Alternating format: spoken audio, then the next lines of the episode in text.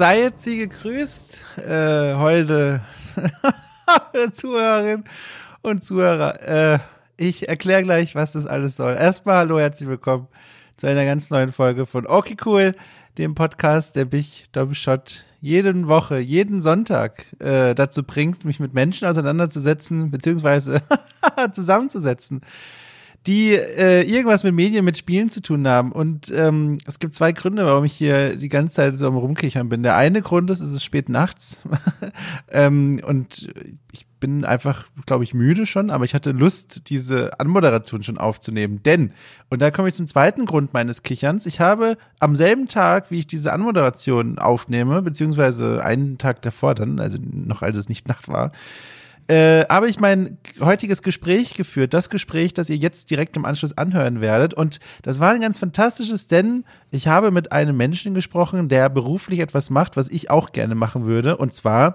Pen and Papers leiten, Pen and Paper Runden leiten. Ich habe gesprochen mit Nils Sommer. Deswegen auch meine äh, holde Ansprache. Ich habe jetzt schon seit Wochen äh, diverse Pen and Paper Regelheftchen und Bücher herumliegen und ähm, mache mich jetzt so halbherzig auf die Suche nach einer Gruppe und äh, wie ich dann an den Nils gekommen bin, das war nämlich dann dann doch noch mal ein bisschen Zufall. Das erzähle ich in der Folge. Es war ein wunderbares Gespräch. Ich dachte eigentlich, er wäre halt irgendwie einfach ein Spielleiter, der super sympathisch ist und kompetent und mir seine Dinge erklärt. Aber dann stellt sich heraus, nö, den kennt man. der ist ziemlich bekannt äh, bei dem, was er macht und, und, und, und erfolgreich und gut und toll. Und da, das war, das war ein ganz toller Moment in dem Podcast, als ich das gemerkt habe. ah, das war schön. Ja, äh, genau. Ähm, ach so, vielleicht sollte ich mal ganz kurz anreißen. Äh, Pen and Paper, was das eigentlich ist. Wir haben es in der Folge so nicht ganz konkret erklärt. Ich glaube, vielen da draußen ist es ein Begriff, aber vorsichtshalber sage ich es doch nochmal. Also Pen and Paper kann man sich so vorstellen. Im Grunde ist es das gemeinsame Erleben von Abenteuern mit Freunden oder mit Menschen, die an einem Tisch sitzen, beziehungsweise mittlerweile kann man das ja auch easy per Livestream machen. Ähm, und diese Abenteuer, die laufen oft so ab, dass es einen Spielleiter gibt oder eine Spielleiterin, die hat sich vorher schon etwa einen Verlauf eines Abenteuers ausgedacht und die fungiert dann quasi als äh, alle Sinne der Spieler. Das heißt, wenn die Spieler sagen, ähm, oder lass uns lieber anders sagen, wenn die Spielleiterin oder Spielleiter sagen, so, ihr seid jetzt in der Kneipe und an der Kneipe steht ein Barkeeper und der ähm, putzt gerade mit einer riesengroßen Katze den Tresen was macht ihr? Dann können die Spieler sagen, wir setzen uns jetzt mal irgendwo hin in die Ecke oder wir gehen an die Bar und wollen den Barkeeper darauf ansprechen, was er mit diesem Tier da macht. Und dann muss der Spieler oder die Spielleiterin sich überlegen, wie reagiert sie darauf jetzt und wie bettet sie das in den großen gesamten Kontext der Geschichte ein, die sie sich oder die er sich hoffentlich schon irgendwie vorbereitet hat. Also im Grunde ist es so ein bisschen ein Rollenspiel, Computerspiel spielen, nur eben statt Elektronik und Technik sitzt da ein Mensch, der einem erzählt, was gerade passiert und damit kann man interagieren. Das das ist so mal ganz spontan heruntergebrochen, was Pen and Paper bedeutet. Ich bin mir sicher, die Leute, die das äh, regelmäßig und viel spielen, werden jetzt schon schreien vor Schmerz, weil die, meine Definition, also also die, die, ist nicht falsch, aber sicherlich jetzt auch nicht äh, lexikonbereit. Aber naja, jetzt äh, habt ihr jedenfalls eine Vorstellung und da habe ich mit Nils Sommer, wie gesagt, gesprochen. Der macht das äh, beruflich, äh, der setzt sich in Pen-Paper-Runden und leitet dort die Abenteuer an. Und es war eine fantastische Unterhaltung mit ihm und herauszufinden, äh, wie dieser Job eigentlich genau funktioniert, was da alles an Qualifikationen dazu gehört, was er da alles schon so erlebt hat. Das war ganz toll. Das war eine schöne Runde. Bevor ich euch zu dieser Runde entlasse, muss ich einfach nochmal so, weil mir das ein Bedürfnis ist, äh, glückliche und, und, und gar freudige Worte in die Welt hinausschießen, in eure Richtung, ähm, dafür, dass ich weiterhin ähm, an meine Mailadresse liebe Nachrichten bekomme zu diesem Podcast. Manche Leute schicken mir Haustierbilder, vollkommen ungefragt, aber ich freue mich über sowas. äh, und andere schreiben mir Feedback zu manchen Folgen. Das freut mich auch immer sehr, vor allem, da das sehr gut ausfällt. Aber wenn ihr da draußen auch sitzt und sagt, Mensch, okay, cool, ich würde da so gerne mal einen Hörerbrief hinschicken, dann könnt ihr das machen und zwar an die Mailadresse mail at domshot.net. Ich lese das sehr gerne, ich antworte auch sehr gerne, wenn ich dann endlich immer wieder die Zeit finde. Wenn ihr aber schon an dem Punkt angekommen seid, an dem ihr sagt, Mensch, ich bin so glücklich damit, dann könnt ihr entweder gerne diesen Podcast euren Freunden weiterempfehlen, diesen Podcast die maximal Sternebewertung bei irgendeinem Podcatcher, was weiß ich, geben. Ihr könnt bei Steady vorbeischauen und dieses Projekt mit ein paar Euro unterstützen. Äh, das könnt ihr alles machen. Oder ihr macht es euch einfach gemütlich. Ihr rutscht noch ein paar Meter runter in der Badewanne, in der ihr gerade liegt. Oder auf der Couch oder auf dem Sessel oder im Autostuhl. Äh, Sitz, Autositz, heißt das so? Äh, Im Autocockpit und genießt einfach. Ihr genießt einfach, was ich dieses Mal wieder für euch vorbereitet habe in dieser Woche.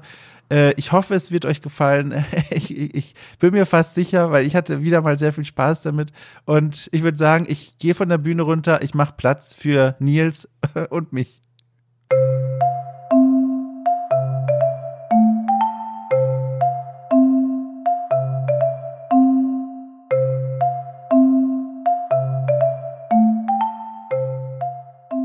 Apropos freuen, ich freue mich nämlich wirklich sehr, dass das jetzt geklappt hat, denn das war so eine ganz äh, komische, äh, kurzfristig spontane Aktion. Ich weiß nicht, wie viel davon auf deiner Seite des Internets angekommen ist. Ich muss, muss es mal ganz kurz erzählen, was da eigentlich war. Ich habe äh, des Nachts, jetzt vorgestern war das, äh, auf Twitter geschrieben, hier, Leute, einfach mal so ins Nichts hineingeblubbert. Ähm, ich, ich lese momentan ganz viel äh, Pen-and-Paper-Regelheftchen aus Spaß ähm, und habe aber keine Pen-Paper-Gruppe. Und das würde ich gerne ändern. Und dann haben da ein paar Leute liebe Dinge dazu geschrieben und ein Mensch hat gesagt, hier, meld dich doch mal bei dem Nils, der macht das, der ist gut, der kann sowas. Und dann habe ich dem, bin ich diesem Link mal gefolgt und bin auf deiner, auf deiner Homepage gelandet.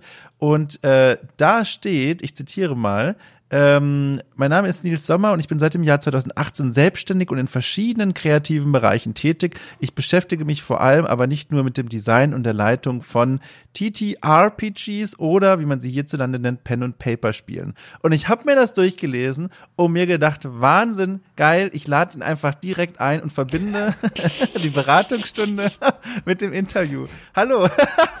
Na perfekt, das klingt doch großartig. Ja, das hat alles so seine Richtigkeit auf der Webseite.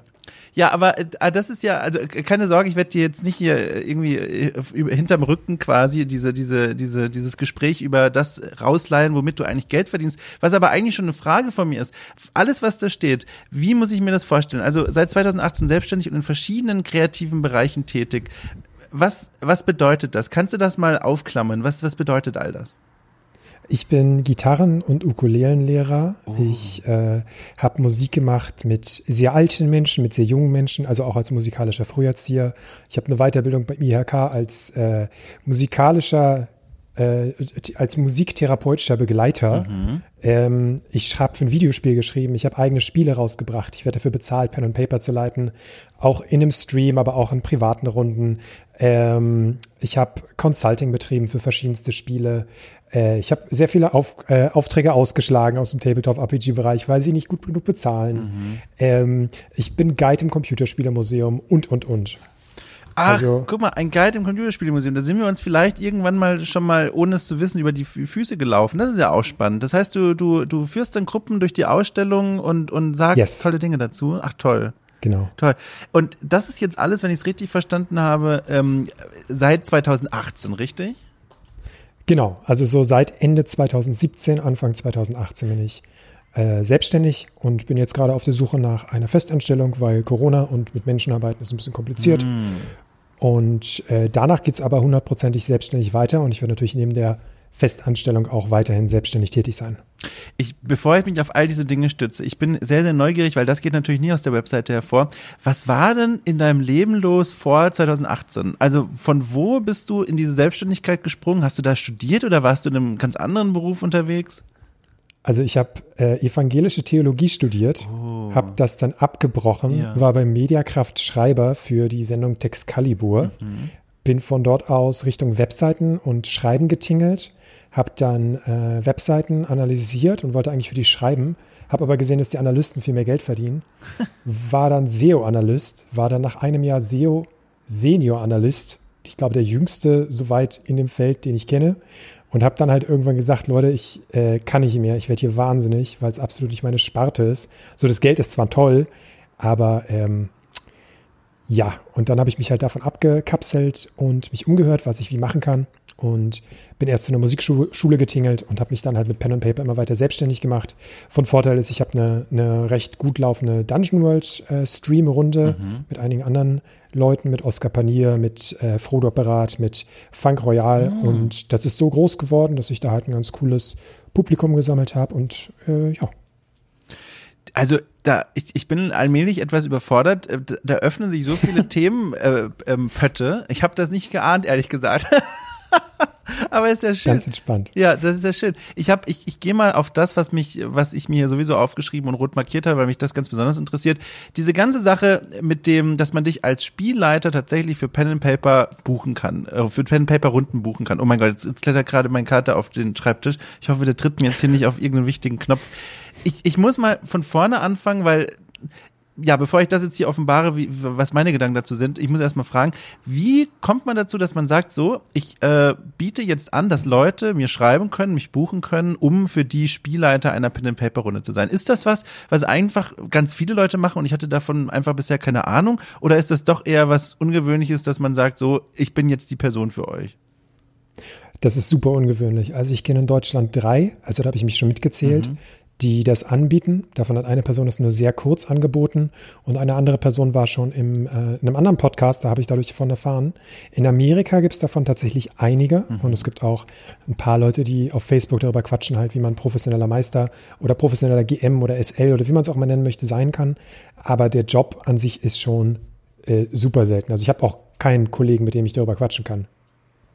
Und trotzdem. Aber kein ja. Kontakt deutschlandweit. Und trotzdem bist du auf die Idee gekommen, sowas zu machen. Gab es dann da einer von den zwei anderen, die dann gesagt haben, so, das wäre doch was für dich? Oder hast du selber die Idee gehabt und dann gemerkt, da gibt es zumindest schon zwei andere, die das auch machen? Ich habe immer wieder Anfragen gekriegt. Also ich leite ja auch schon ganz lange für Freunde. Mhm. Und da haben die halt immer gesagt, wie gut die Runden sind. Und haben immer wieder Leute gefragt, ob sie mitmachen können. Und irgendwann habe ich halt einen Stecker gezogen und gesagt, Leute, ich, äh, ich kann nicht, weil das jetzt gerade jeden Abend in Anspruch nimmt.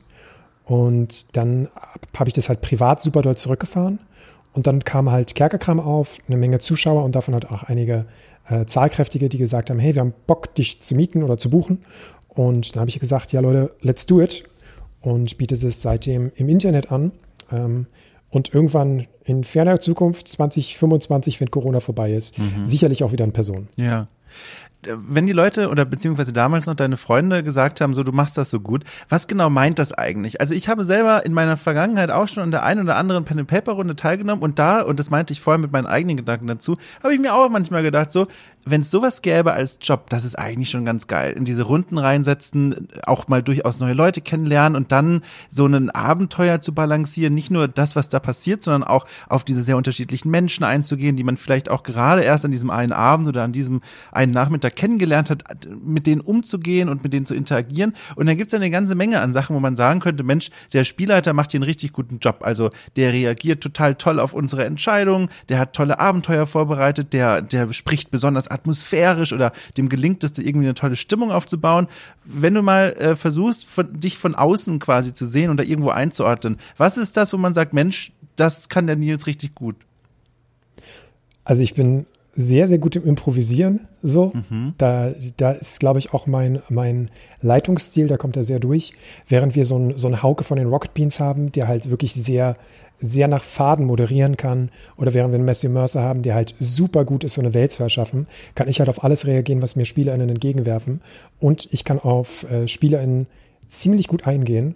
Das heißt, wenn ich merke, es wird eine emotionalere Runde, dass dann halt auch manchmal am Tisch die ein oder andere Träne vergossen wird Ach. oder wenn die Leute einen Kampf haben wollen, wo das dann ausgelegt werden soll und genau haarfein formuliert werden muss, dass jeder sich fair behandelt fühlt, da fühle ich mich schon äh, sehr zu Hause und würde einfach sagen, dass ich das ziemlich gut kann. Ja. Mhm. Ja, vor allem, ich glaube, dieses spontan auf Situationen reagieren, da muss man ja, also so stelle ich es mir vor, korrigiere mich, wenn ich da falsch denke, so ein paar Dinge im Hinterkopf haben, solche, solche Füllhörner, aus denen man schöpfen kann. Und diese Füllhörner füllt man, auch wieder nur in meiner Vorstellung, ähm, mit eigentlich allen Medien, die man in diesem Bereich so konsumiert. Also ob es jetzt Spiele sind, Bücher sind, Serien, Filme sind, verschluckst du auch all diese Dinge wirklich so sehr, dass du dann da hinten im Kopf so einen Fundus hast, aus dem du schöpfen kannst? Oder ist das einfach, ich weiß es nicht, Talent, Gabe, Gott gegeben? Wo, wie, also sitzt du den ganzen Tag daheim oder, oder irgendwo anders und, und konsumierst, konsumierst, konsumierst, um diese Füllhörner aufzufüllen oder wie läuft das? Also ich versuche schon 24-7 Game Designer zu werden und nur noch Tabletop-RPGs zu schreiben oder Geschichten, Abenteuer, sonst was. Mhm. Äh, und ich konsumiere, glaube ich, ziemlich viel. weil mir das auch Spaß macht. Ähm, aber es gibt, es gibt, also es ist einfach eine Sache der Übung. So, als ich damit angefangen habe, war ich damit bestimmt auch nicht sonderlich gut, hatte aber Freunde, die mich da unterstützt haben. Mhm. Und wenn man das halt eine Weile macht und ähm, schaut, was funktioniert, was nicht funktioniert, dann gibt es irgendwann Staples, wie ich sie getauft habe. Also Sachen, die ich immer wieder gerne in Spiele einbringe, Reinkarnationen davon, die immer wieder wie so Begrüßungsformeln immer das gleiche sind, aber immer anders, auf die Person abgestimmt, die sich dann ganz natürlich in diesen fiktionalen Welten ihren Platz suchen und äh, sich da bequem machen. Das heißt so die roten Fäden des Nils Sommer so ein bisschen. Ja, genau. Also ich würde eher sagen, NPCs gibt es, also Charaktere, die immer wieder vorkommen ja. und ähm, in verschiedensten Iterationen ihren Platz finden. Und rote Fäden so ein bisschen. Ich schreibe meistens auf, was würde passieren, wenn die Charaktere nicht da sind und reagiere dann einfach auf das, was sie tun. Kannst du mal ohne, also wenn du jetzt sagst, es ist Betriebsgeheimnis quasi, dann verstehe ich das, aber wie kann man sich einen von diesen, diesen All-Time-Favorites-Charakteren quasi vorstellen, die immer mal wieder in welcher Form auch immer eine Art Gastauftritt in der Welt haben oder zumindest oder, oder wirklich auch fest zum Ensemble der Welt gehören, nur in leichten Variationen? Kann sie da mal so einen Charakter vorstellen oder so, eine, so, einen, so, einen, so, einen, ja, so ein Schema, nach dem dieser Charakter dann gemacht ist? Auf jeden Fall. Beispiel ist, also einer der absoluten Zuschauerlieblinge von äh, Flutwelt ist Risa. Und Risa ist äh, die Enkelin eines sehr, sehr alten und sehr hutzeligen Alchemisten, der ein Werk geschrieben hat. Das heißt, äh, jetzt habe ich den Namen vergessen, ich glaube Verkauf und Kapital. Und da geht es darum, dass wenn die Charaktere dort etwas kaufen, kriegen sie einen zufälligen Gegenstand dazu. Mhm. Bedeutet, du gehst zu diesem Alchemisten, kaufst dir äh, einen Heiltrank und etwas für deine Haare und dann schenkt ihr dir eine Katze dazu oder ein altes Brot oder einen Apfel. Und das ist immer so eine, so eine nette, ulkige Aktion, wie man das kaufen, was in den meisten Tabletop-RPGs ein bisschen langweilig ist, mhm. auflockern kann. Dass halt äh, es nicht nur Risa gab, deren Großvater in dem, äh, in dem Stream selber auch gestorben ist. Da mussten sich die Spieler entscheiden, wen sie retten wollen. Ähm, dann hatte ich Rubin. Rubin war auch ein Händler, der halt genau das Gleiche macht.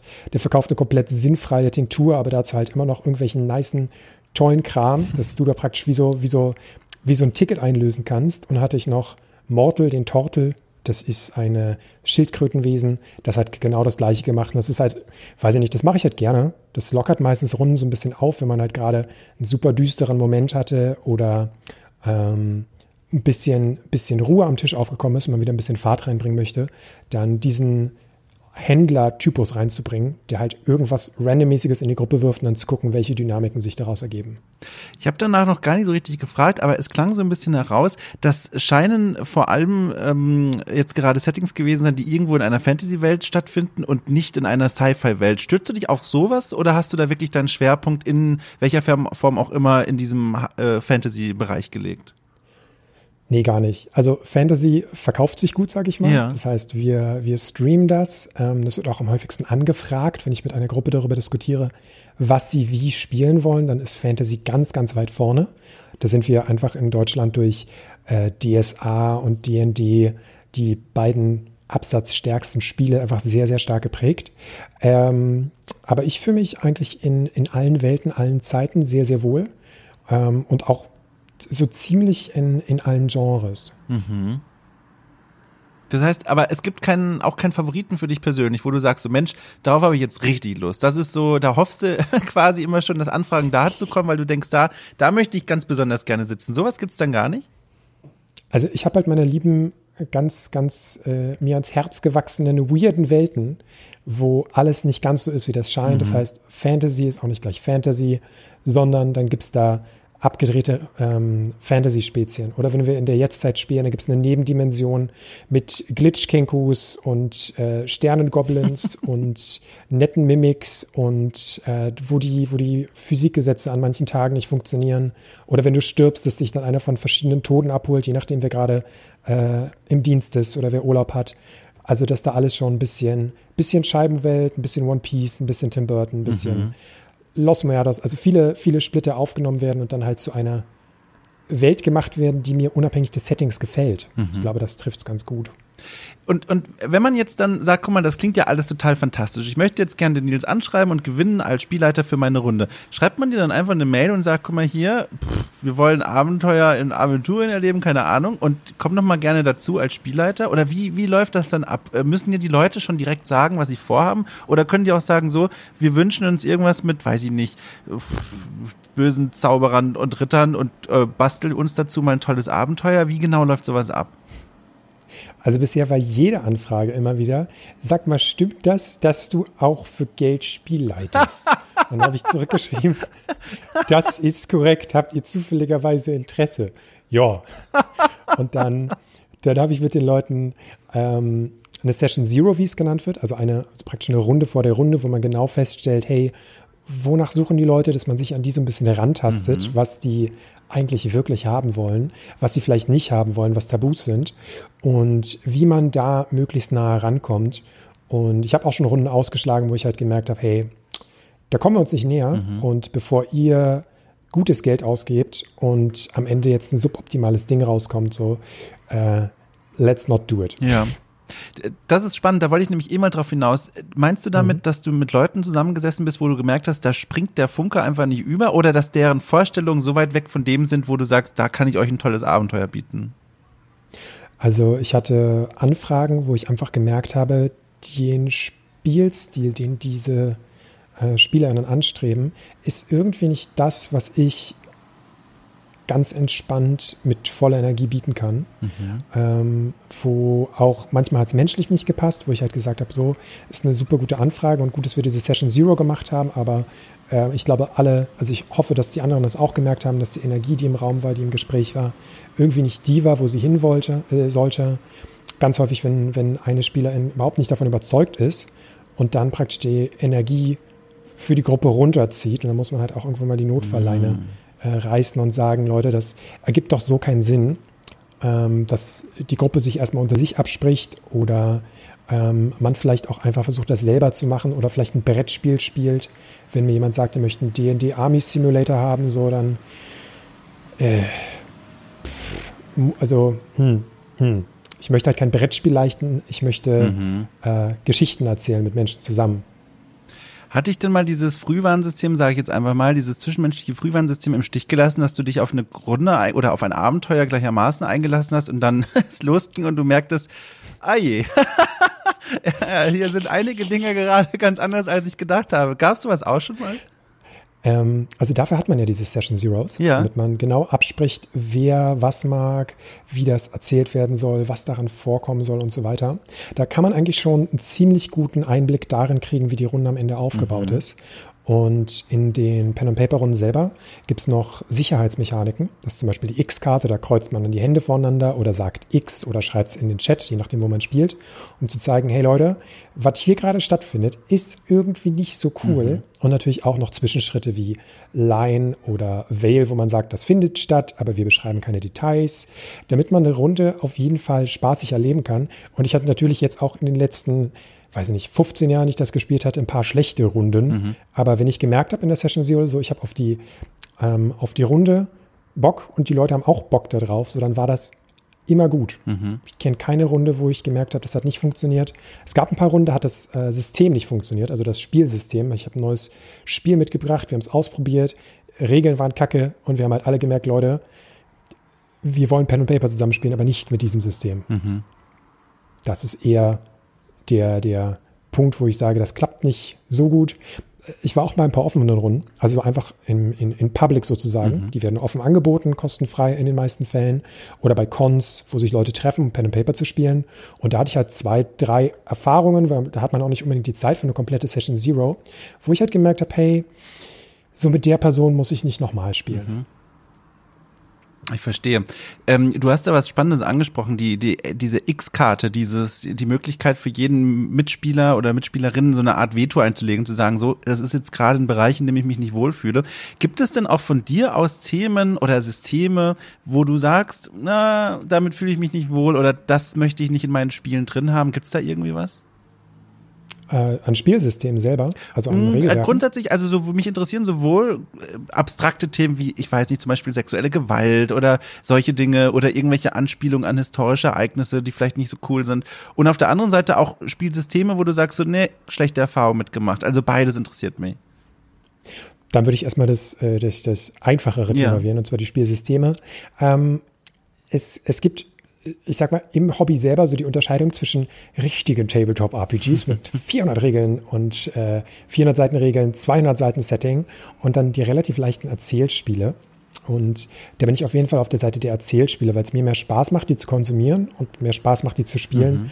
Und es ist auch einfach ein zeitlicher Faktor. So, wenn ich jetzt ähm, online eines dieser Regelwerke analysieren will, ich kann nicht in einer Woche 400 Seiten lesen, dazu komme ich einfach nicht. Mhm. Ich kann aber sehr wohl 40 Seiten lesen und dann halt so mein Feedback zu dem System selber geben. Ähm, dementsprechend bevorzuge ich einfach leichte Systeme, die, die schnell von der Hand gehen und nicht zu komplex sind.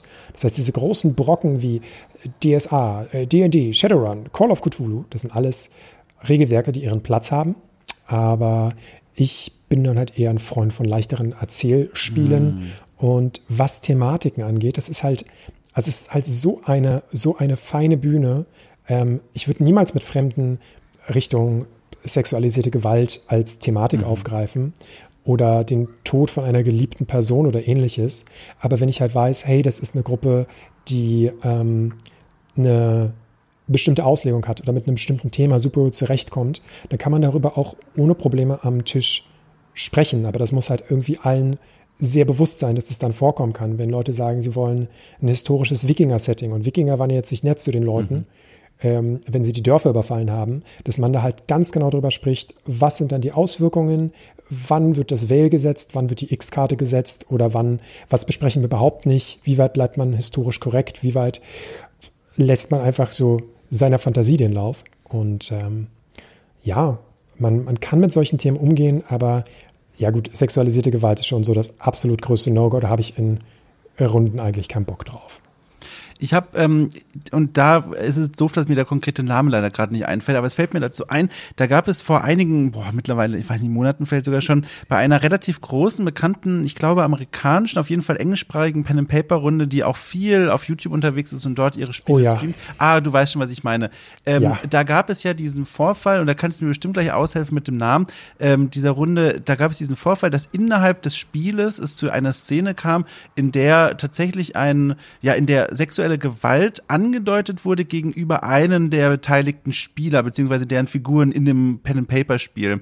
Und da hat der Spielleiter nicht wirklich den Raum gelesen, wie man im Englischen sagen würde. Also der hat nicht wirklich mitbekommen, dass es gerade für die Spieler eine Grenze ist, die überschritten wird. Und er fand das lustig, weil er hat das, glaube ich, so ein bisschen anders wahrgenommen. Und er hat dann das alles ausformuliert und ausgespielt, während es um ihn herum immer leiser wurde. Und das hatte ja sogar zur Folge, dass diese Runde jetzt auch mittlerweile gesprengt ist und die nicht mehr weiterspielen. Kannst du dich noch an den Namen erinnern, was das war? Also ich erinnere mich an den Namen, ich erinnere mich auch an die Runde. Ähm, ich würde jetzt einfach den Namen auslassen, ja. weil sowas in der Richtung, also nicht um das jetzt äh, nicht zu thematisieren, sondern andersrum, dass sowas halt häufiger vorkommen kann, bei einer bestimmten Sorte von Mensch.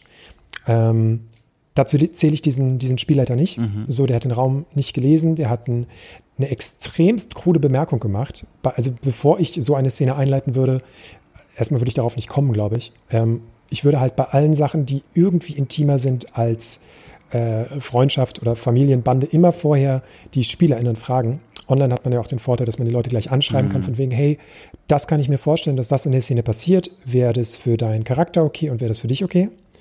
Ähm, und das ist halt absolut eskaliert. Und manche, also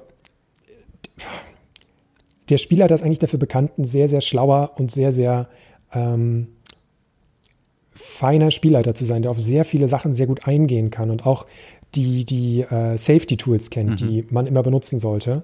Und dass gerade ihm halt so ein krasser Fauxpas unterläuft und dass die Entschuldigung, die er geschrieben hatte, auch nicht sonderlich gut mhm. war, ähm, ja, hätte besser laufen können. Ich habe ich hab auch sehr viel von seinen, seinen Werken und seinen Videos konsumiert und da ist mir halt sowas nie aufgefallen. Also er wäre irgendwie der letzte Mensch gewesen, bei dem ich sowas erwartet hätte. Mhm. Und dementsprechend umso furchtbarer finde. Kannst du es dann irgendwie mit deiner eigenen Spielleitererfahrung erklären, wie sowas dann passieren kann? Weil du sagst ja selber, das ist eigentlich jemand, wo man sagen sollte, der ist so feinfühlig, der ist auch reflektiert, was diese Themen angeht und doch ist ihm sowas passiert, dass er seine Mitspieler in eine wirklich unangenehme Situation gebracht hat und in dem Fall auch viele der Zuschauerinnen und Zuschauer. Kannst du dir das erklären? Also ich meine, man steckt natürlich nicht drin, ist eh klar, aber von deiner Erfahrung mal abgeleitet, wie kann sowas passieren?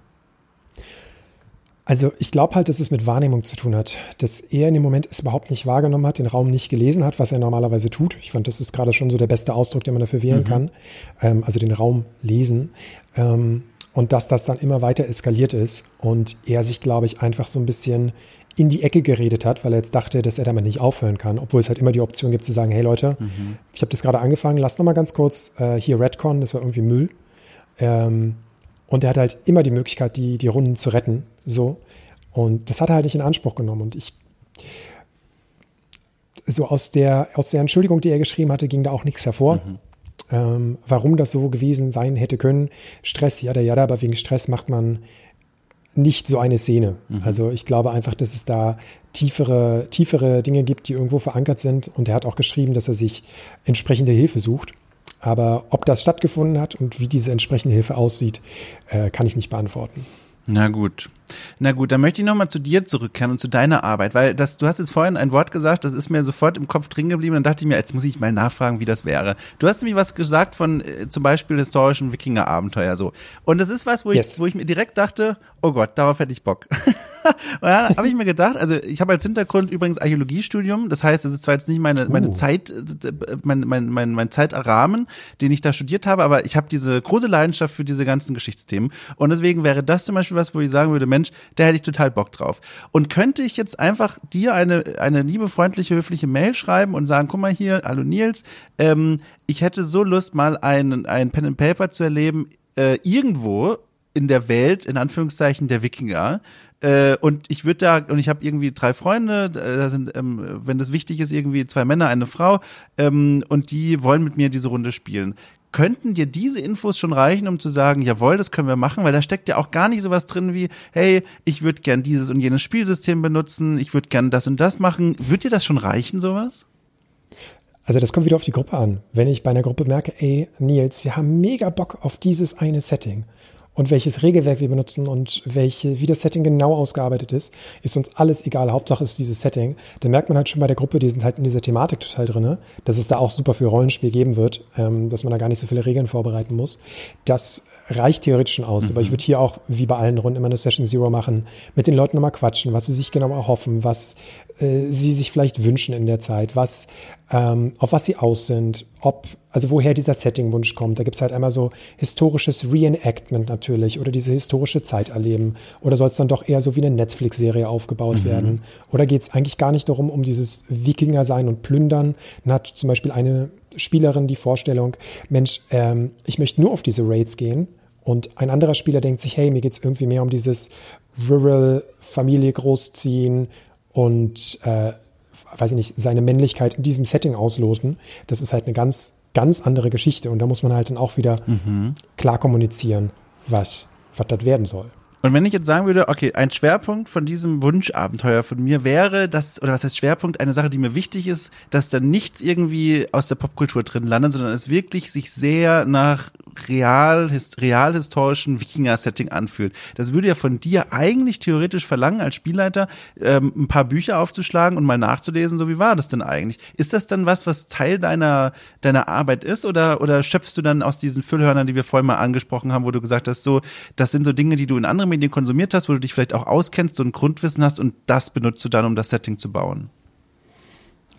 Also sowohl als auch. Es ist jetzt gerade so, dass beim, beim Wikinger-Setting, das ist ja halt in der Popkultur schon komplett, ich sag mal, aufgearbeitet mhm. worden oder eher verarbeitet worden. So, wenn man sich Vikings anguckt, so sah das halt damals nicht aus. Mhm. So, da hat man halt ganz, ganz bestimmte prekäre Themen, äh, da, da, kann ein Charakter dran verrecken, dass seine Wunde nicht richtig gereinigt worden ist. Und wenn SpielerInnen darauf Bock haben, so dann why not? Aber da muss man sowas halt vorher absprechen, weil wenn jemand mir sagt, die möchten ein historisch akkurates Setting, dann ist ja auch der Unterschied, ob jetzt jemand zu mir kommt mit dem Hintergrund, hey, ich habe ähm, weiß ich nicht, Skandinavistik studiert und ich kenne mich da genau aus. Das soll genauso sein wie in meinen Büchern. Und eine andere Person meint einfach, hey, ich habe keinen Bock auf Magie in dem Setting ja. oder dass irgendjemand ein Dampfgewehr hat oder dass da ein riesengroßer Wolf rumläuft. Also einfach ein, ein äh, sozusagen fantasylose Geschichtswelt ist. Mhm. Das sind dann auch wieder so zwei, zwei verschiedene Punkte. Und das lotet man dann einfach ganz entspannt beim ersten Gespräch aus. Ja, verstehe. Sind denn diese, ähm, oh, das würde mich mal auch sehr interessieren, sind denn äh, die historisch, ich, ich nehme das mal in Anführungszeichen natürlich, historisch akkurate Pen-and-Paper-Runden, also wo Leute sagen, die möchten in einem historischen Setting spielen und dort dann ein Pen-and-Paper-Abenteuer erleben. Ist das a thing quasi? Also ist das was, wonach die Leute fragen? Weil ich habe im Hinterkopf natürlich die, das Äquivalent bei den Videospielen, wo mittlerweile äh, die Beschreibung historisch akkurat, die ja inhaltlich eh schon problematisch ist, mittlerweile eine echt gute Marketingfloskel geworden ist, womit sich viele Leute ködern lassen, weil die dann da Vorstellungen haben, die dann oft gar nichts mit dem, mit der wirklichen Bedeutung von Akkuratesse oder sowas zu tun haben. Aber das ist was, das, das wirkt, das zieht. Und da würde mich mal interessieren, ob das auch in der Pen-and-Paper-Welt was ist, wo die Leute mittlerweile verstärkt Bock drauf haben. Uff. Ähm. ja und nein. Also es gibt natürlich bestimmte historische Settings, die aufgearbeitet worden sind mhm. und die auch als Regelwerk rauskommen, ähm, dass es minimalistische Settings zum 17. Jahrhundert gibt oder zur, zur ähm, Nullerzeit rum. Es gibt ganz viele Wikinger-Regelwerke wie Saga of the Icelanders, wo man die Siedler spielt, die von den Wikingern weggezogen sind und, und, und.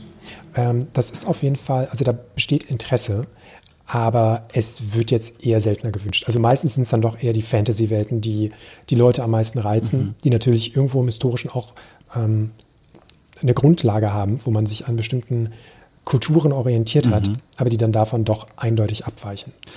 Kannst du dir das erklären, warum das so ist? Also wenn ich da so als Mensch draufschaue, der sich jetzt nicht täglich mit diesem Pen and Paper Ding auseinandersetzt, leider muss ich sagen, dann würde mir da als Erklärung vor allem einfallen, na gut, Fantasy Settings haben immer die Möglichkeit in Anführungszeichen coole Sachen reinzubringen, wie Feuerschwerter und riesige Drachen. Ist das zu kurz gedacht oder würdest du sagen, ich bin da einer Sache auf der Spur? nee, das ist auf jeden Fall schon ein guter, ganz, also ein ganz guter Punkt.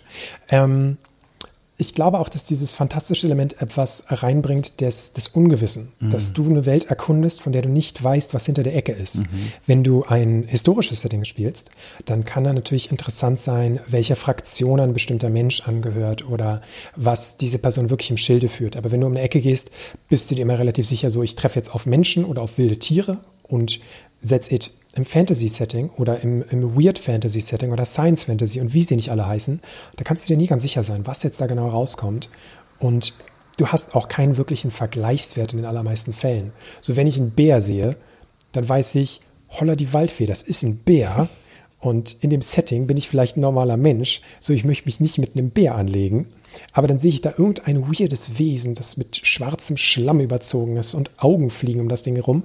Dann weiß ich erstmal gar nicht, ist das gut, ist das böse? Äh, kann mich das gleich wegschnabulieren?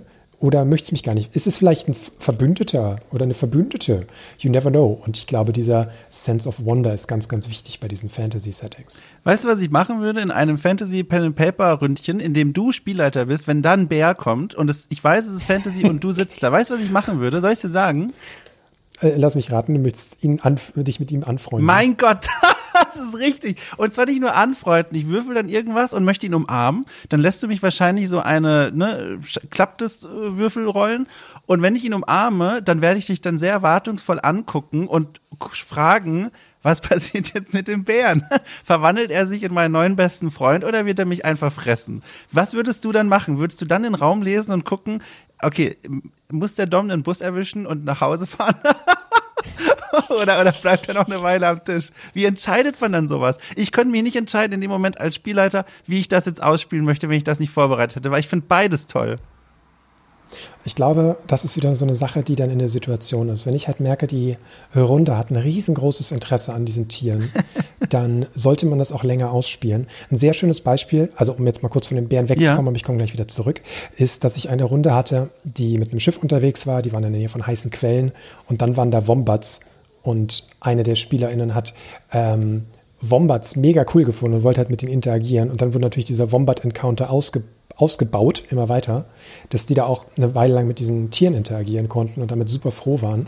Wenn man in so einem Setting ist und du einem Bär begegnest und du sagst, du gehst halt ganz friedlich auf diesen Bären zu, dann ist ja deine Intention, ist ja klar. So, ich als Spielleiter weiß ja dann ganz genau, was jetzt deine Intention ist in dem Moment, den zu umarmen. Oder glaube es zumindest. Und da muss ich halt gucken, wie das im, im Setting und in der Szene passt. In den meisten Fällen, wenn es eine gefährliche Szene sein könnte, wo der Bär dich dann meinetwegen auseinandernehmen könnte, mhm. dann würdest du das rechtzeitig merken. So, es gibt so den, ich sag mal, von mir be äh, geprägten Begriff, weil ich keinen besseren kenne, der Landmine. Mhm. So, das ist der Moment, wo Charakter was macht und dann ist er tot. Und du hast keine Möglichkeit zu interagieren. Und das ist aus meiner Sicht ja nicht so schönes Spiel. Mhm. Es sei denn wiederum, die Gruppe hat sich darauf geeinigt, dass genau das ist, was sie haben möchte. Aber wenn wir uns, wenn wir uns halt so ein dramatisches Ableben von einem Charakter vorstellen in der Serie, im Vergleich dazu, dass er auf eine Landmine tritt, so da sind halt schon schon Welten dazwischen. Und so ein Bären-Encounter ist auf jeden Fall ein Landminen-Moment, wo man genau sagen muss, hey, das könnten die Konsequenzen sein. Ähm, das Tier ist vielleicht aufgebracht oder das Tier hat eine Wunde. Du könntest die Wunde versorgen, aber es ist sehr groß und sehr mächtig und hat in Qualität und Quantität mehr Muskeln als du, dass da allen Beteiligten klar wird, was gerade auf dem Spiel steht. Mhm. Das ist ja wirklich spannend. Du bist ja, das merkt man in solchen Situationen dann, ja wirklich der Knotenpunkt, an dem läuft alles zusammen. Hast du dann aber auch mal bemerkt oder die Erfahrung gemacht, dass Leute versuchen zu cheaten, indem sie versuchen, dich so ein bisschen zu manipulieren? Weil, wenn du das jetzt so erzählst, könnte ich mir vorstellen, wenn ich extrem fix im Kopf in dem Moment wäre, in dieser Runde, dass ich dann quasi allen ein Anschein äh, hege und pflege und, und an, den, an den Tag lege, dass ich zu diesem Bär nett sein möchte. Dann denkst du dir, ach guck mal hier, der ist nett zu dem Bär, das wäre doof, wenn wir den jetzt irgendwie dafür bestrafen würden. Und dann bin ich beim Bär angekommen und ramm ihm einen Dolch in den Rücken. Und dann, hm. dann würdest du ja dich eigentlich, jetzt wenn ich es richtig verstanden habe, ja ein Stück weit auch betrogen fühlen vom Spieler, weil du ja denkst, der wollte ja eigentlich das freundlich ausspielen, du bist darauf eingegangen und jetzt hat er ein bisschen gecheatet. Er hat quasi deine Wahrnehmung so beeinflusst, dass er im Spiel einen Vorteil hat. Ist das richtig?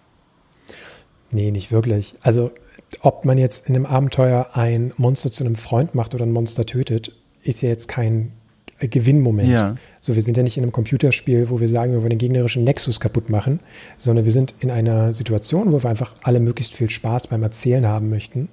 Und es gab schon Momente, da habe ich mich wirklich ähm, sehr, sehr unangenehm gefühlt wegen der Aktion von Spielern mhm. und äh, Spielerinnen. Aber in einem Moment halt den auszunutzen und praktisch den Brutus zu machen und dann jemand einen Dolch in den Rücken zu rammen, während man mit der Person redet, ähm, das ist aus meiner Sicht her vollkommen koscher. Mhm. Und wenn mir das nicht ganz aufgeht, dann habe ich halt meistens danach noch eine Unterhaltung, warum die Person das getan hat, damit ich das einfach selber nachvollziehen kann. Mhm. Ähm, manchmal lernt die Welt raus, wenn es zum Beispiel ein NPC war, der jetzt von größerem politischen Interesse war, oder aber andere Tiere haben das eventuell gesehen, oder die Welt lernt auch nicht raus, weil sie sich natürlich jetzt nicht mhm. direkt auf die Gruppe einstellen möchte und sich das alles so halbwegs natürlich anfühlen soll. Hm, verstehe. Ich weiß nicht, ob du das möchtest, aber es ist natürlich interessant für mich mal das zu hören. Was sind denn dann so Situationen gewesen, wo du gemerkt hast, so, oh, also du kannst es ja auch ganz allgemein sagen, was können denn Spieler machen, dass du dir als Spieler da denkst, so, ui, also jetzt, das ist, nimmt hier mal wieder eine Wendung ein, die mir selbst die ähm, äh, Zero Session, Session Zero, äh, nicht äh, vorgewarnt hat. Ich glaube, ähm, um mal so einen Moment zu benennen. Ja. Den habe ich auch mit dem entsprechenden Spieler ausgiebig aufgearbeitet, dass ähm, es in einer Runde, die wir gespielt haben, ähm, traditionelles äh, Wikinger-Fantasy, wo wir gerade bei der Session, äh, bei der, bei der äh, Thematik sind, dass wir das gespielt haben und die Charaktere haben ihr ganzes Leben gespielt. Das heißt, sie haben als Kinder angefangen und dann ging es halt hoch bis ins hohe Alter, oh, wenn sie Familie gegründet haben und dann irgendwann gestorben sind und was sie hinterlassen. Und während dieses Abenteuers gab es nur sehr wenig ähm, fantastische Elemente außerhalb dieser geschichtlichen Netflix-Akkuratheit, möchte ich es mal nennen. Mhm. Und da gab es halt einen Ring, den man anziehen konnte, durch den man nicht krank wird, mit dem man äh, langsamer altert. Also die Alterserscheinungen treten langsamer ein, aber der Charakter kann nicht nach äh, Valhalla kommen oder in sein, in sein Nachreich, sondern wandert halt automatisch in das ihm Unliebsame. Und ähm, dafür habe ich einen Random Generator benutzt, also den, den Gegenstand äh, so praktisch zusammen, zusammengebastelt äh, über, über verschiedenste Generatoren, wo ich mir dachte, hey, das ist eine gute Interpretation davon und das ist echt so ein Ding, worüber man eine gesamte Geschichte spinnen kann. Mhm. Und der Spieler hatte das einem anderen Spieler nicht gesagt und ihm den Ring gegeben und das ist halt dem Charakter total widerlaufen. Und das hat halt auch für den, für den Spielenden selber, ähm, also es war halt für mich eine riesengroße Thematik, mit, mit, die wir danach aufarbeiten mussten und halt auch lange darüber gesprochen haben, wie es jetzt danach weitergehen soll. Mhm.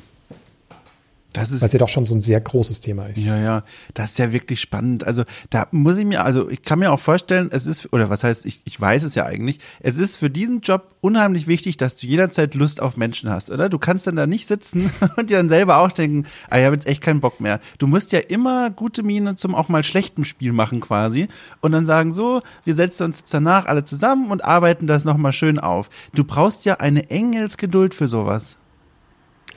Also ehrlich gesagt geht das. Ähm, wenn ich mit meinen Freunden das Ganze mache, wie jetzt gerade wieder bei der Wikinger-Chronik, dann ist das alles easy und alles gut. Ja. So, weil man möchte ja möglichst lange miteinander spielen. Man möchte ja einfach nur Spaß daran haben, möchte darüber reden, was ist, was ist jetzt gerade schiefgelaufen, wie, was hat zu diesem Moment geführt. Wenn ich mit äh, fremden Menschen spiele, in Anführungsstrichen, mhm. oder Leute, die gerade erst bei mir ihre erste Session gebucht haben, dann geht man sowas nicht an oder ich gehe sowas nicht an. Da bleibe ich eher bei ein paar sanfteren Thematiken, obwohl die natürlich auch schon Schwarz-Weiß überschreiten können. Dann gibt es, dann gibt es Graustufen und welcher Gruppe sich die Spielenden anschließen mhm. und was für Mittel sie anwenden wollen. Das ist denen alles überlassen. Aber so wirklich ganz krasse, ernste Themen ähm, lasse ich dann doch eher außen vor. Es sei denn, es ist ein One-Shot und die Leute sagen, hey, Nils, wir wollen genau das. Wir wollen unbedingt, dass ein Spieler stirbt, damit wir mal eine coole Todesmechanik sehen ja, können. Ja. Apropos coole Todesmechanik, das ist ja ein wunderschönes Stichwort für etwas, was du, oder beziehungsweise was ich anfangs vorgelesen habe von deiner Webseite und wo ich noch mhm. gerne mal nachhaken möchte. Und zwar, du, du schreibst ja auch, dass du selbst solche Spiele designst. Jetzt muss ich natürlich mal nachhaken, ist das jetzt, meinst du damit auch diese Dinge, was du gerade beschrieben hast, da kommen Leute auf dich zu, nennen ein Setting, in dem sie gerne spielen wollen und du designst ja mehr oder weniger dann die Welt, die Spielmechaniken, die sich dafür eignen würden, all das? Oder reden wir hier wirklich von, da, hat, da hast du dich hingesetzt, ein Regelbuch geschrieben oder ein Regelheftchen, was auch immer, und gesagt, so, das ist jetzt mein Spiel, das hat diesen Namen, das stellen wir quasi neben DSA ins Regal damit könnt ihr jetzt spielen, wenn ihr wollt. Also da gibt es einen Unterschied. Für meine, für meine persönlichen Runden habe ich Regelwerke geschrieben, ein paar Stück sogar, mhm. mit, wo ich einfach drauf Bock hatte, die zu erkunden, die, wo, wo es aus meiner Sicht ja nichts gab, wo ich drauf Bock gehabt hätte. Also habe ich die komplett geschrieben. Das ist aber eine Arbeit, die äh, würde ich für private Runden einfach nicht betreiben und auch nicht betreiben können, mhm. ähm, weil der Zeitaufwand, also der ist riesig. Der ist wirklich richtig groß. Was heißt riesig? Kannst du das? Kannst du das? Klar, also an meinem längsten Pen and Paper habe ich ungefähr 500 Stunden gesessen. Wahnsinn. Das sind ungefähr drei Monate Arbeit. Und das ist immer noch nicht draußen. Also da kommt noch mal Arbeit auf mich zu, bevor ich es jetzt vielleicht im nächsten oder übernächsten Jahr rausbringe. Aber das ist halt auch so ein richtiges, also es ist ein richtiger Klotz und den aufzuarbeiten, das dauert für meine kleinen Spiele. Also ich mache einmal im Monat ein Tiny RPG gerade fertig. Die dauern im Schnitt so 15 bis 25 Stunden. Äh, von meiner Seite aus und dann natürlich nochmal Zeit für meine Lektoren und Zeit für meine Illustratoren, das schick zu machen, weil ich das nicht kann. Und dann mhm. äh, noch ein bisschen Zeit zum, zum Zurechtschneiden und per Brief zu den Menschen schicken. Ähm, ja, und für, für private Runden, da mache ich meistens Homebrews. Also es gibt ein Regelwerk und ich passe das noch ein bisschen an. Wenn jemand sagt, er hat Bock auf ein Fantasy-Setting, möchte man Dampfritter spielen, dann spielen wir meinetwegen das Regelwerk Dungeon World und ich bastel halt ein paar Worte mhm. um und dann ist das am Ende ein Dampfritter, weil das geht von der Zeit her gut aus, macht mir ja auch Spaß und alles gut. Ja. Also man sagte immer, Eltern lieben ihre Kinder alle gleich doll, aber gibt es eins von diesen selbstgemachten, wo du sagst, auf das bist du ganz besonders stolz? Wenn ja, kannst du da mal ein, zwei Worte dazu sagen, um sich mal vorzustellen, was alles da aus deinem Kopf rauskommt, wenn du mal einfach selber loslegen kannst? Ja, und zwar ich habe ähm, ich hab ein Spiel ge gemacht, das jetzt auch gerade rauskommt. Also das jetzt das aktuelle Spiel. Und das oh. klingt kacke, wenn ich sage, es ist mein Liebling, aber es ist mit Abstand mein Liebling, weil ich habe gerade in einem Stream ähm, erzählt, ich habe alle Spiele, die ich jemals gespielt habe, so auf einer Skala eingeordnet, wie sehr mir das Spaß macht oder wie sehr mir das halt nicht Spaß gemacht hat. Und äh, das derzeitige Spiel heißt The Dating Ritual of Star Goblins and Glitch Kenkus. Also es ist eigentlich gar kein Tabletop Roleplay Game, sondern eher so ein Erzählspiel für zwei Personen, wo man Charaktere erstellt, die sich gegenseitig daten. Und also es ist einfach, es, ist genau das Spiel, das ich machen wollte. Ich bin, bin super stolz, dass es so smooth klappt. Und I don't know. Ich, ich möchte darüber gar nicht, ich weiß gar nicht, was ich darüber sagen kann. Es ist einfach, es klappt super, die Charaktere zu erstellen, die Fragen zu stellen, sich in die rein zu versetzen. Ähm, also wenn man einen Mitspieler oder eine Mitspielerin findet, um das zu spielen, glaube ich, dass da manche Leute richtig viel Spaß mit haben können. Und genauso auf der anderen Seite gibt es natürlich auch Spiele, die mir, ähm, also die haben mir natürlich auch Freude gemacht, die zu machen. So, mhm. ich setze mich ja nicht hin und mache jetzt ein Spiel fertig, wo ich mir denke, ach du Scheiße. Fände ich aber lustig, wenn du dir jedes Mal denkst, so ein Müll. Aber du machst es freiwillig. Direkt in die Tonne. Nee. Ähm, aber es gibt Spiele, die haben zum Beispiel am Ende nicht so funktioniert, wie ich mir das gedacht ja. habe. Da gibt es Farben der Sonne, das ist so ein Farbinterpretationsspiel, also auch ein eher Erzählspiel statt wirklich ein klassisches Tabletop-RPG. Mhm. Das funktioniert von den Mechaniken her nicht so toll. Oder ähm, Tomodachi Tyrex, was ich im Stream gespielt habe mit ein paar Leuten, wo ich auch sagen muss, hey, das Regelwerk würde ich nochmal neu machen. Ähm, aber ich mag die halt trotzdem. Also es sind ja alle Sachen, die ich so. Du machst deinen Podcast ja hoffentlich auch, weil er dir Spaß macht und weil das, was bei rauskommt, mhm. cool ist. Wenn man sich die ganze Zeit denkt, so macht keinen Spaß, ist doof, dann hätte ich das Hobby ja natürlich auch nicht ja. weiter betrieben. Ja, ich finde auch, wenn man dir so zuhört, also nicht nur, dass, dass es offensichtlich so klingt, als hättest du da wirklich so eine Passion von dir nicht nur entdeckt, sondern auch so zu was gemacht, was dir so viel Spaß macht und so viel gibt. Zum anderen, ich merke auch, wie diese Begeisterung auf mich überschlägt und mich direkt wieder beflügelt, selber irgendwie dann doch jetzt mal, was weiß ich, entweder die eine Mail zu schreiben und guck mal hier, Nils, hast du nie Lust? Ist vielleicht ein bisschen awkward, weil wir jetzt schon vor einem Podcast gemeinsam gemacht haben, aber ist doch egal. Äh, oder irgendwie selber mir irgendwie da was auszudenken. Aber dann, mhm. auf der anderen Seite, finde ich es dann auch so traurig, weil du hast es ja auch am Anfang schon mal kurz angerissen, dass offenbar dieser ganze Corona-Kram, diese, diese schlimme Pandemie da auch dein Arbeitsumfeld quasi betroffen hat. Was genau ist da passiert? Also war, war es wirklich so, dass du dann gemerkt hast, Anfang des Jahres, als so diese, diese Corona-Thematik immer mehr unseren Alltag bestimmt hat, dass du gemerkt hast, die Leute spielen jetzt entweder weniger oder sie wollen nur noch online spielen oder allgemein weniger Anfragen? Wie, wie hast du das gemerkt? Also ich glaube, da habe ich mich falsch ausgedrückt. Ähm, mein Pen-and-Paper-Zeug läuft weiterhin ungefähr gleich gut, ah. aber ich kann mich davon noch äh, lange nicht komplett selbst finanzieren. Also ich lebe von Tabletop-RPGs noch nicht. Aber ich arbeite ansonsten ja in meinem Alltag mit Menschen zusammen. Ich mache ja Musik in Kindergärten als musikalischer Früherzieher, mhm. arbeite im Computerspielemuseum und da kann man halt Sicherheitsabstände nicht ähm, einhalten Verstehen. oder es gibt Verbot für Externe und dann sind halt meine ganzen anderen ähm, selbstständigen Arbeiten eingebrochen und ich muss mir jetzt halt für diese ganzen anderen Sachen, die mein, die mein Hobby sozusagen finanziert haben und mein Leben, äh, jetzt halt gerade eine Alternative suchen. Tabletop war schon immer so ein, ich sag mal, Nischending, ja. das zwar ein bisschen was einbringt, aber um nur davon leben zu können, da bin ich noch weit von weg. Hast du eigentlich auch mal drüber nachgedacht? Ich meine, das ist jetzt nicht unmittelbar die, die, die schnellste Finanzspritze, aber einfach mal ein Buch zu schreiben. Weil ich meine, die, die ganzen Welten, die du da aufbaust, da muss man ja auch so viel Lore sich ausdenken und das alles ausformulieren und aufschreiben und schön machen. Da liegt doch der, der, der Gedanke nahe zu sagen, Mensch, schreibe einfach ein Buch. Ja, sicherlich bei manchen. Aber ich, ich bin halt ein Tabletop-RPG-Mensch. So, ich mm. bin, ich habe zwar auch Auto auf meiner Webseite, weil ich auch schon mal für ein Videospiel geschrieben habe und äh, Consulting für andere Spiele betrieben habe, aber ich möchte halt, ich möchte halt meine, meine Rollenspiele schreiben. Äh, ich möchte vielleicht im nächsten Jahr ein Brettspiel rausbringen, mhm. aber genau auf dieser Schiene bleiben. So, es gibt halt, es gibt sicherlich auch Leute, die können beides, die dann Tabletop Roleplay Games und Autor oder Autorin gleichzeitig sind, aber ich bin, bin eher auf der Tabletop RPG Szene. So, und ähm, Bücher gibt es von mir, die kommen dann allerdings auch, sind wieder Regelwerke, die man sich dann kaufen mhm. kann, wenn man Bock drauf hat. Oder meine Spiele, die auch gedruckt rauskommen und alles. Aber das ist meine Schiene. So, ich glaube, ich weiß, weiß, was ich kann und was ich nicht kann. Und Buchschreiben würde gehen, aber das ist zeitlich und von dem Spaß, den es mir selber macht, halt viel, viel geringer als das, was ich empfinde, wenn ich ein Spiel fertig habe und die Mechaniken miteinander funktionieren und die Welt mega cool ist. Ähm, als jetzt nur so ein fiktionelles Werk zu haben, das man nur konsumiert und mit dem man selber eigentlich relativ wenig macht. Ja, ich sag's dir, du, du bist ja in der genau richtigen Runde. Du kriegst so gute Tipps einfach für dein Arbeitsleben. Von mir, schreib doch ein Buch einfach. Schreib mal ein Buch. Wenn du sonst nichts zu tun hast.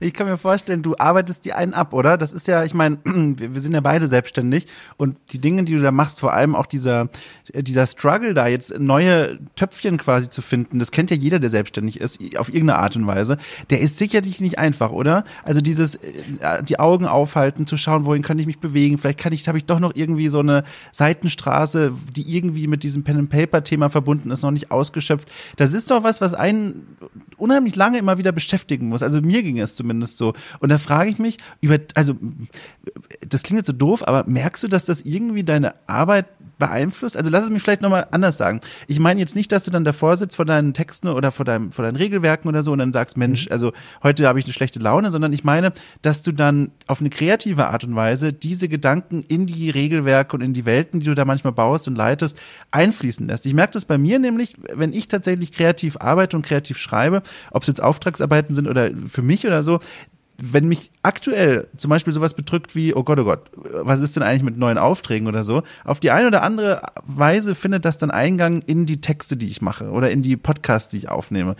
Kennst du das auch oder bist du dann einer von diesen Menschen, die ich da oft genug beneide, die sagen so, das ist meine Sorgenschublade, da packe ich das alles rein, die Schublade mache ich aber auch zu und weg ist der Kram?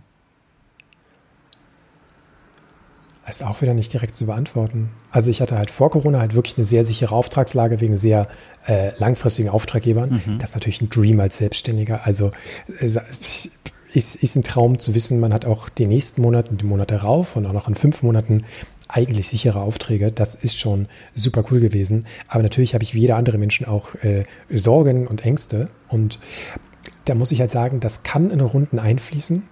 Ähm, aber für mich ist das ja auch jetzt nicht nur, nicht nur Beruf und nicht nur ganz großes Hobby, sondern auch immer so ein bisschen Eskapismus. Mhm. Also wenn ich ein Spiel spiele, dann bin ich halt in dem Spiel drinne und dann kann man die Sorgen ziemlich gut abschalten. Vor allem, man schlüpft ja auch in verschiedenste Rollen, also springt ja wirklich aus sich selbst raus und denkt sich in was wäre wenn Situationen mhm. rein. Und das hilft halt super dabei, so eine Sachen abzuschalten. Aber natürlich habe ich auch schon Runden abgesagt, wo ich gesagt habe, Leute, ich bin gerade zu gestresst. Äh, weil ich einen Auftrag verloren habe und einfach keinen Bock habe, ja. jetzt äh, Mausritter zu spielen. So, machen wir gerne nächste Woche. Ich möchte jetzt vor meinem PC sitzen, Lo-Fi-Musik hören und irgendwas anderes machen. Aber ich kann jetzt einfach keine, keine witzige Runde leiten. Ja. Ja, ja, das habe ich hier übrigens auch bei meinem Podcast äh, schon gespürt. Das ist ja hier, also mittlerweile, ich weiß nicht, du bist jetzt die 19. oder 20. Folge.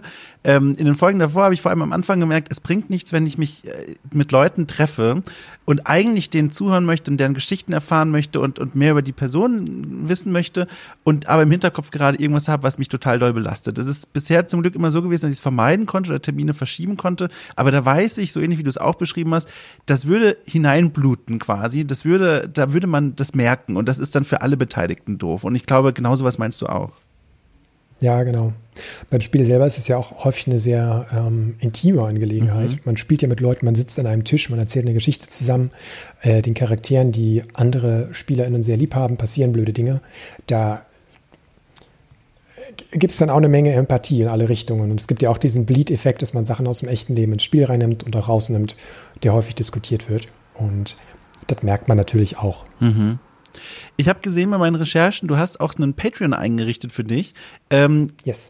Ich, ich frage jetzt einmal mal ganz doof, weil ich, ich habe mir gedacht, das kannst du mir einfach selber erklären.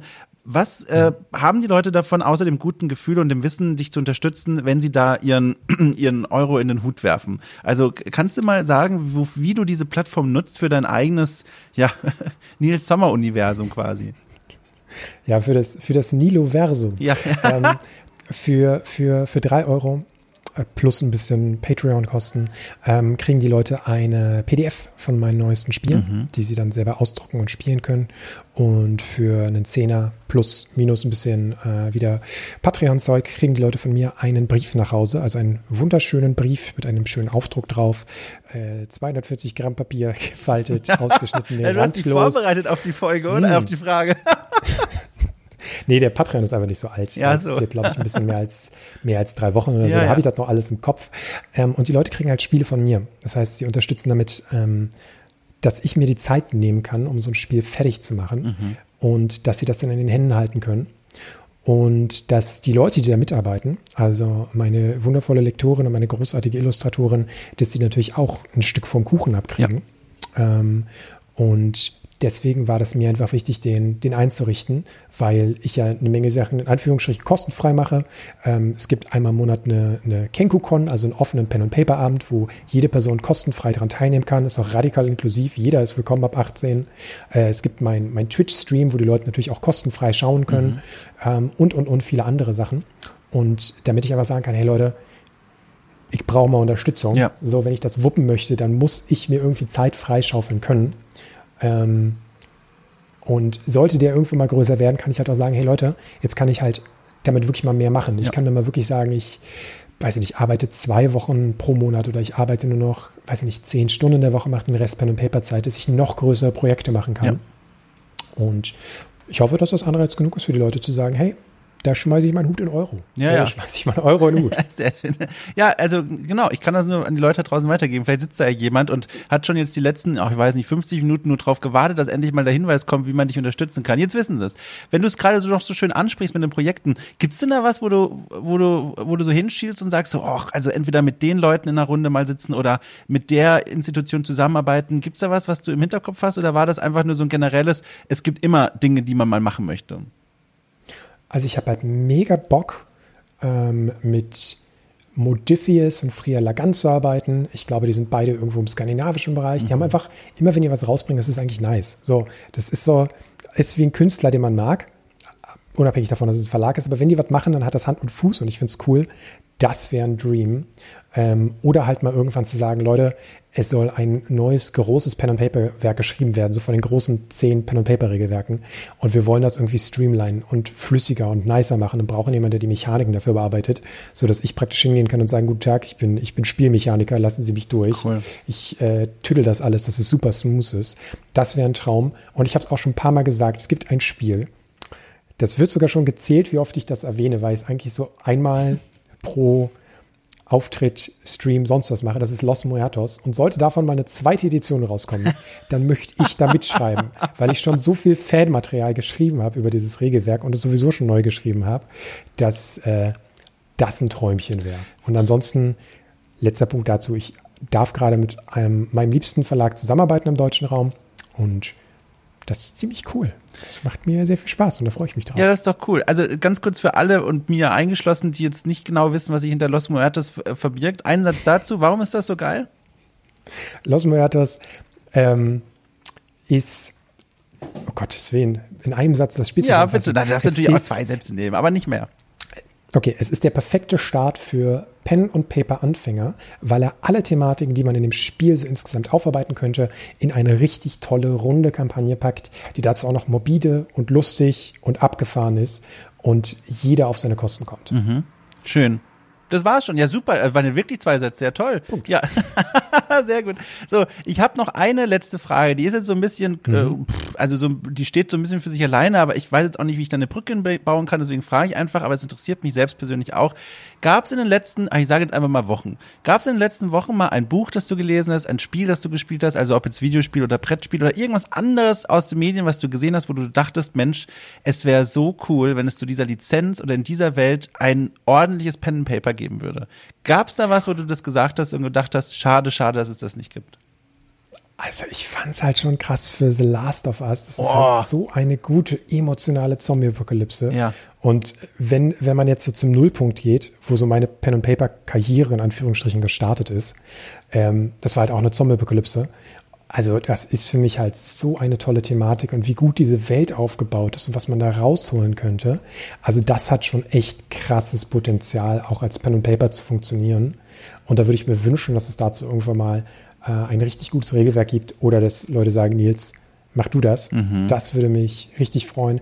Coole Welt, coole Mechaniken, coole Ideen dahinter und holt mich einfach auf allen Ebenen ab. Cool. Das ist eine sehr coole Nennung. Die hatte ich überhaupt nicht auf dem Schirm, als ich mir selber Gedanken dazu gemacht habe, aber sehr, sehr, sehr spannend. Cool. Äh, ich übrigens, äh, danke, dass du gefragt hast. Äh, ich, ich habe, Entschuldigung. Nein, nein, nein, nein, nein. Ja, ich dachte, das, ich werde dir befragt. Nein, nein, das war jetzt nur, da habe ich mich jetzt selber nochmal. Was wär's denn bei dir? da habe ich mich jetzt selber nochmal ganz patzig auf die Bühne gestellt. Nee, ich habe tatsächlich Lust, äh, zu Darkest Dungeon sowas zu machen oder machen zu lassen, was auch immer. Ich weiß mm. nicht, sagt dir das was? Darkest Dungeon? Ja, ja, schon mal gespielt. Ja, genau. Fantastischer Dungeon Crawler, so pff, Gothic, Hexenaustreiberei, Monster im, in der Kaverne und das hat so einen tollen Artstyle und davon sich inspirieren zu lassen zu einem Regelwerk. Da kommt jetzt ein Brettspiel raus, habe ich gesehen, von den, von den Entwicklern mhm. auch, aber so ein richtiges Pen and Paper Regelwerk dazu zu machen, hätte ich total Lust drauf.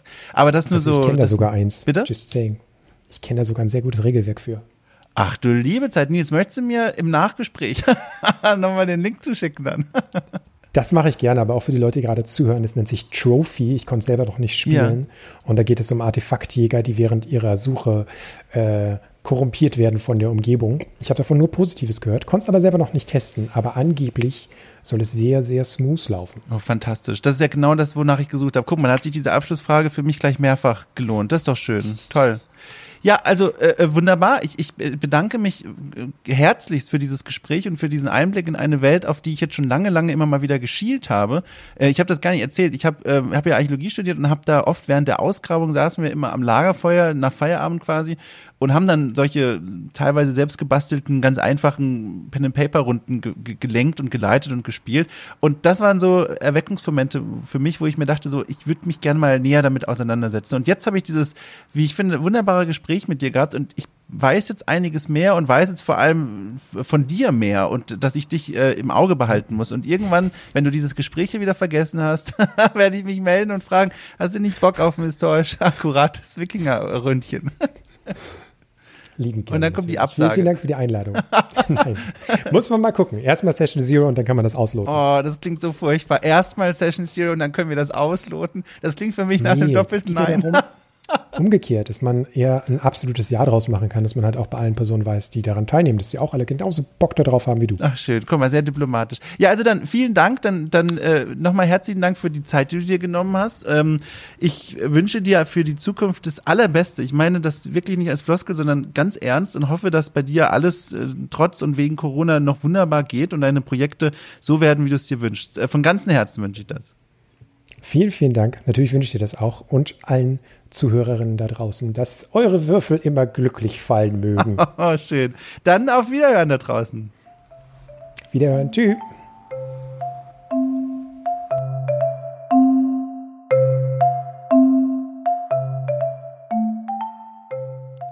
Ja, das war mein Gespräch mit Nils. Ich hoffe, es hat euch da draußen gefallen. Nochmal zur Erinnerung, ihr könnt mich erreichen unter mail at domshot.net. Ansonsten findet ihr in der Beschreibung dieser Folge alle Links, die für euch spannend sind. Links zum Opus von Nils, aber auch zum Beispiel zum Steady-Seitenkanal, äh, was auch immer von Okay Cool hier. Und ja, ich wünsche euch einfach ein wunderbares Restwochenende, eine wunderbare neue Woche, je nachdem, wann ihr das gerade hört. Passt auf euch auf, streichelt eure Haustiere, geht mal ins Tierheim, schaut mal bei den Tieren dort vorbei, die freuen sich über jeden Besuch. Und dann würde ich sagen, lasst uns die Flaschen zudrehen und die Gläser äh, polieren und äh, das Besteck sortieren. Äh, Tschüss.